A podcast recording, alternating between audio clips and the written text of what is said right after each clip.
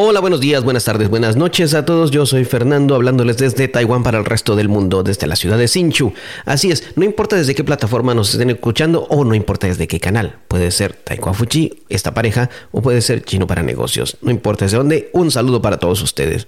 El día de hoy nuevamente para los estudiantes de español, esto va a ser para nivel B2, voy a hablar un poco más rápido. Y para las personas que nos escuchan por chino de negocios, pues este es un consejo para todos que nos va a servir a todos. Digo nos porque también me incluyo. Este consejo me parece muy útil que todos tenemos que tomar en cuenta. Aclarando un poco la garganta para empezar a hablar. bueno, el tema de hoy lo que quiero hablar es, algo que he estado escuchando en los últimos días y algo precisamente estaba hablando con mis estudiantes.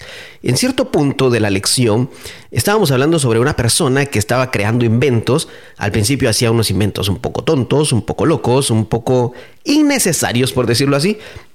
La gente se reía de él y él qué hacía? Pues seguía, seguía inventando, seguía estudiando, seguía tratando de crear algo nuevo y cada vez que cometía un error, la gente se seguía riendo de él, cada vez se reían más de él, cada vez hacía más el ridículo.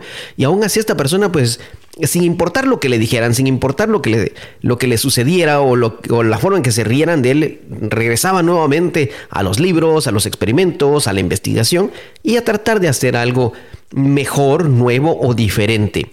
El, el final, al final de esta lección, de esta lectura con mis estudiantes, era que esta persona no se dio por vencido, sino que a través de error y, de error tras error iba aprendiendo algo más y iba obteniendo más experiencia.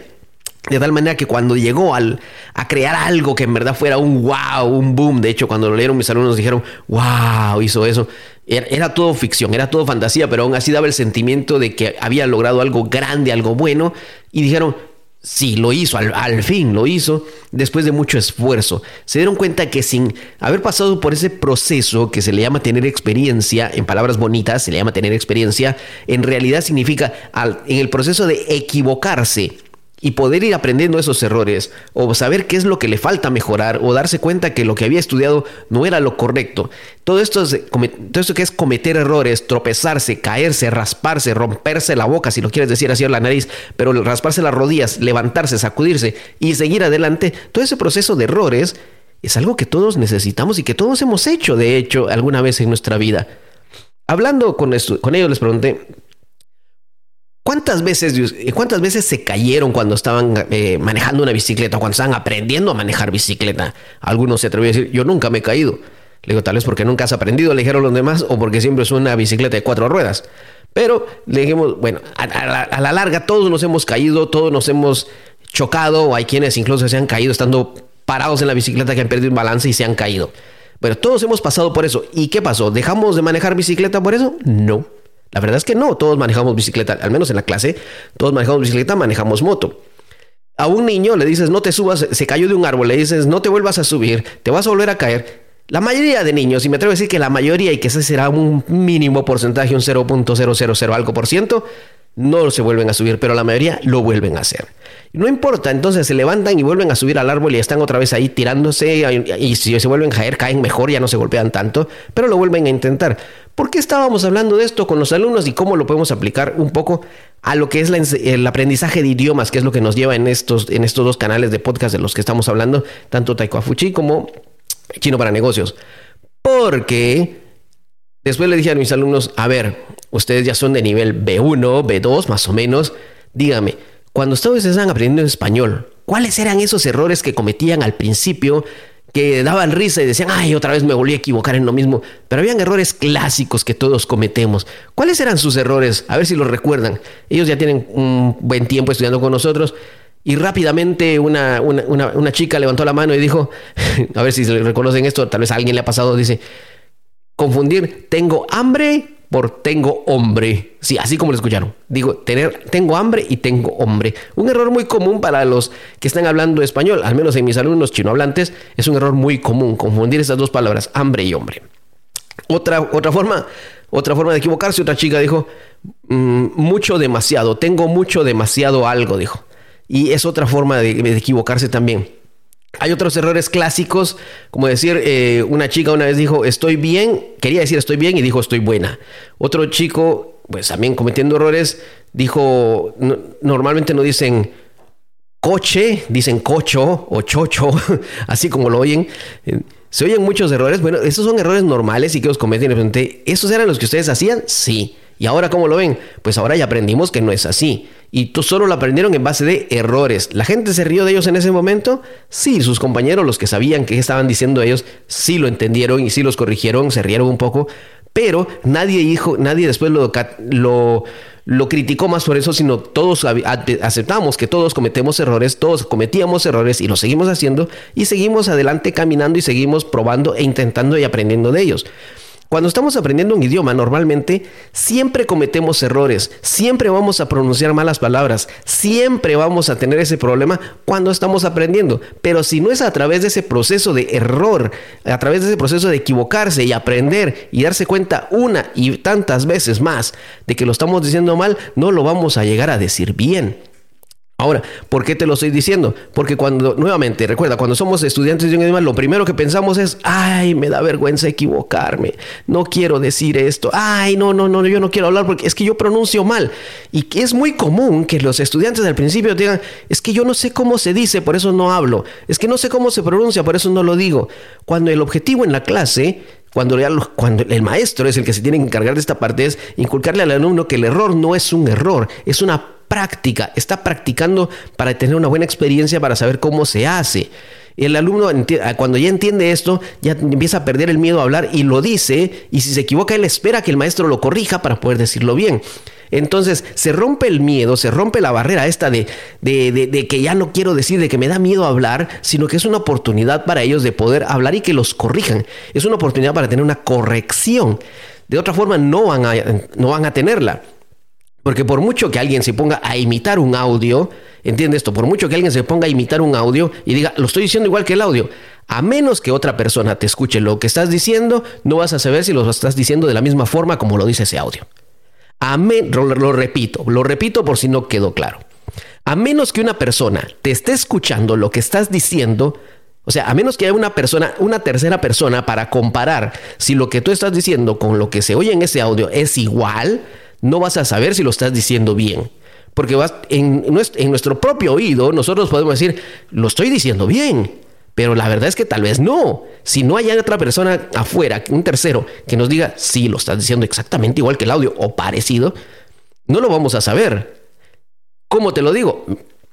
Mira, el, el, ejemplo más claro de esto, de que la gente, de que necesitamos un tercero que nos escuche, es ¿Has visto esos programas de, de, la gente va a cantar, de la gente que estos eh, concursos donde hay tres jueces o cuatro jueces y la gente llega y empieza a cantar y se oyen unos alaridos? Gente que tal vez no sabe cantar así como yo, que, que no, no, tenemos ese don, no estamos hechos para eso, no tenemos ese arte, no tenemos la educación ni formación física de nuestra garganta o cuerdas vocales para poder cantar y se oyen unos llantos, bueno, llantos, alaridos, gritos, lo que seas, pero se nota que hay gente que en verdad no sabe cantar o nunca le han enseñado cómo cantar, pero según ellos cantan bonito. Según ellos cantan bien, porque ponen la música, ponen la canción y ellos están cantando con la canción y uno piensa, bueno, eh, nosotros todos cantamos con la canción, según nosotros llevamos el ritmo, llevamos el, la misma velocidad, la misma nota, pero la persona que está al lado va a decir, eh, mira mi hijo, mira mi hija, mejor cállate, déjame escuchar la canción porque la estás arruinando. esa es la verdad. Entonces, si no es a base de que alguien nos escuche y nos corrija, no vamos a perfeccionar o mejorar esa área. Cuando hablamos un idioma necesitamos que alguien nos esté escuchando, que alguien nos esté guiando para saber si lo estamos haciendo igual como está un audio o si lo estamos leyendo de igual. Necesitamos que alguien más esté al lado nuestro o nos esté corrigiendo para saber si lo estamos diciendo y estamos pronunciando bien lo que estamos leyendo. Y de esto viene el temor. Todos tenemos un temor a algo. Todos, todos, nadie puede decir que no. Todas las personas tenemos un temor a algo y ese temor es lo que nos, lo que nos detiene para seguir avanzando. No importa qué estés haciendo. por ejemplo, si estás preparándote para una maratón, te da miedo no llegar a la maratón, entonces dejas de correr, dejas de entrenar o entrenas de mala forma porque te da miedo y nunca vas a querer inscribirte en una maratón diciendo, todavía no estoy listo, todavía no estoy listo, todavía no estoy listo y no lo vas a hacer. Si lo que estás haciendo es practicando para un concurso de baile y vas a decir, todavía no estoy listo, todavía no estoy listo, es un miedo, miedo a que te salga mal, miedo a que se te olvide en ese momento, miedo a entrar a la página en blanco, miedo a quedarte en shock, miedo a quedarte paralizado en ese momento Y lo que tenemos es miedo. Miedo a algo. Pero, pero, otras personas lo que tienen es miedo a que les salga bien. Y me atrevería a decir que tal vez la mayoría de personas tienen miedo a que les salga bien, miedo a pronunciar bien, porque si lo pronuncian bien, si lo dicen bien, saben que va a venir otra pregunta. Y tienen miedo a que después con la siguiente pregunta sea un nivel más avanzado, sea algo que no les, que no les salga natural. Yo ya domino decir, ¿cómo estás? Estoy bien. Y después de eso, ¿qué? Ya no sé qué me van a decir, entonces mejor, no, es que mejor no digo nada para evitar la siguiente pregunta. Tengo miedo a tener un éxito para enfrentarme al siguiente reto. Pasa en cualquier idioma, te pasa en cualquier cosa, te pasa en ejercicio, te pasa en deporte, te pasa en música, te pasa en lo que sea. Tenemos miedo a que nos salga bien algo porque viene algo, sabemos que el siguiente escalón va a ser un poco más difícil. No sabemos qué hacer, no vamos a saber cómo enfrentarlo. Y nos pasa a todos. Nadie puede decir que no. A todos nos ha pasado en algún momento, en alguna cosa. Tal vez tenemos que pensarlo un poco bien. Tal vez alguien dirá, no, a mí no. Yo diría, tal vez no te acuerdas. Pero todos hemos pasado por eso, porque ese es el proceso para mejorar, ese es el proceso para seguir adelante, ese es el proceso para poder llegar a dominar un idioma. Equivocarte, disfrutar de ese error, reírte de ese error y saber, ah, sí, ahora sí ya sé que no se dice así, pero ya mejoré mi pronunciación. Y poco a poco vas a seguir avanzando. No importa el problema que te encuentres, no importa si piensas, es que no sé cómo se pronuncia este carácter si estás estudiando chino. No importa, no sé cómo se pronuncia este carácter. Los tonos me confunden mucho, la, pronunciación de, estas, de estos dos caracteres es muy similar, pero si no los practicas nunca vas a saber la diferencia entre ellos. No es lo mismo decir llegar tarde que ya lo sé en chino, en es diferente ¿Suena parecido? Sí. ¿Suena igual para el oído no entrenado? Sí. Pero cuando ya lo practicas y lo practicas y lo practicas, te das cuenta de que ya lo reconoces. Solamente practicándolo lo vas a lograr. Cuando estás estudiando chino nos pasa mucho eso por los benditos tonos que los confundimos o decimos yo soy sordo para los tonos, la excusa, soy sordo para los tonos y decimos ya, no, no, no, no se puede. No, no es que no se pueda. Necesitamos más práctica para los que estudian español, decir, ah, es que ya llegué a un nivel B1, B2 es muy difícil, C1 es muy difícil. No, mira todo lo que avanzaste ya. Ya estás mejorando tu oído. Te digo, este episodio así lo estoy hablando un poco más a mi velocidad normal. Esto es para estudiantes de B2, tal vez C1, para que lo puedan seguir y lo puedan entender. Y para los estudiantes de chino, eh, español hablantes, pues esto les llegará también porque es no darse por vencido, aceptar que los errores son parte del aprendizaje y lo que nos detiene a todos siempre es el temor a algo. Rompe ese temor, enamórate del idioma, emprende, aprende a querer lo que estás haciendo y vas a ver que los errores ya no van a ser errores, va a ser una experiencia bonita, te vas a reír de ellos. Y te va a servir para poder decir, yo pasé por esto, ¿cómo me equivocaba yo en eso si tan fácil que era? Práctica, práctica y práctica. No tengas miedo a practicar, no tengas miedo a cometer errores, disfrútalos, ríete y gózalo comparte este episodio con alguien que creas que le parezca interesante, con alguien que creas que le, le pueda ayudar a perder el miedo a equivocarse, a perder el miedo a practicar. Nos vemos en el siguiente episodio. Yo soy Fernando.